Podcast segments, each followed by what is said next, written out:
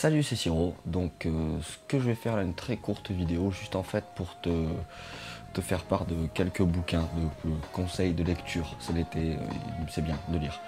Donc voilà, je vais te, filer trois bouquins qui sont vraiment énormes euh, pour l'apprentissage de la musique. Le premier bouquin, c'est la théorie de la musique de Adolf Dannhauser.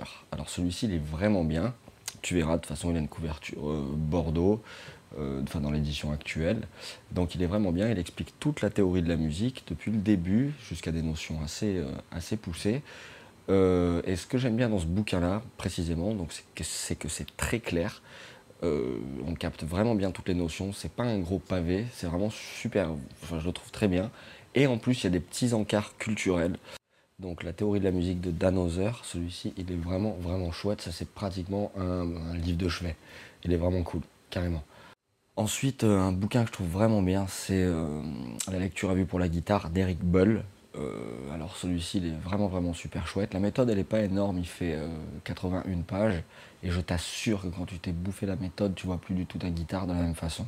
Voilà, si on sait dire la portée, on commence à avoir accès en fait à la musique dans, dans son universalité. Et ça change beaucoup de choses pour comprendre en fait. Et ça c'est cool, très cool. Le troisième bouquin, c'est la Bible. C'est euh, en fait la partition intérieure de Jacques Siron. Alors c'est un gros pavé énorme, c'est un gros bouquin bleu. De toute façon, je mettrai tous les liens euh, euh, dans la description sous la vidéo, comme je fais d'habitude, et peut-être même des photos là pendant la vidéo, on verra. Donc la partition intérieure de Jacques Siron. Celui-ci, il est génial. Il y a tout. Il y a absolument tout. Bon voilà, et en petit bonus, euh, allez, je file trois autres bouquins encore euh, sur la musique qui sont vraiment vraiment euh, très intéressants. Il y a l'aide-mémoire musicale de Marcel Beach Holstein. Ça c'était mon prof d'harmonie au conservatoire qui me l'avait conseillé. C'est vraiment un très très bon aide-mémoire. C'est comme si c'était la synthèse de la théorie de la musique de Dan Hauser, qui est déjà très claire. Donc voilà, c'est un petit plus sympa, c'est un petit format, c'est un petit bouquin bleu, c'est chouette.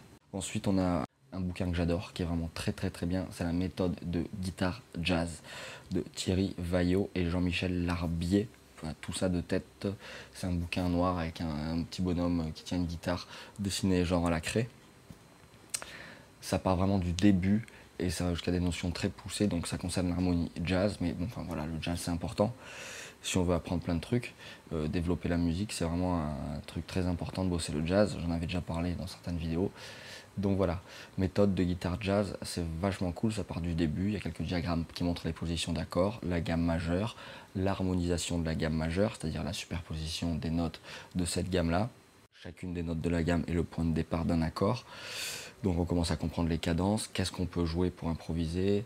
Euh, voilà, et ça va dans des trucs assez poussés comme euh, les substitutions tritoniques, euh, l'utilisation de la gamme mineur euh, mélodique, de la gamme mineure harmonique et de leurs différents modes. Enfin, c'est super chouette avec des exemples, avec un CD. Donc, euh, ouais, ça c'est cool. Très très bien. Très très très bien. Et pour terminer, bah voilà, une fois qu'on a bossé un peu tout ça, ce qui est cool, c'est de bosser un peu, un peu quelques morceaux dans le readbook.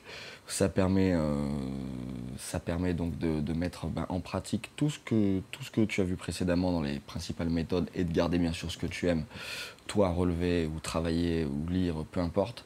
Les readbooks c'est cool puisque voilà, on va travailler les lectures d'accords, les lectures de thèmes, l'improvisation, on peut créer des voicings, on peut les arranger comme on veut, bref, c'est un travail d'adaptation qui est sans fin. Voilà pour les conseils de lecture et puis, euh, à bientôt, hein bye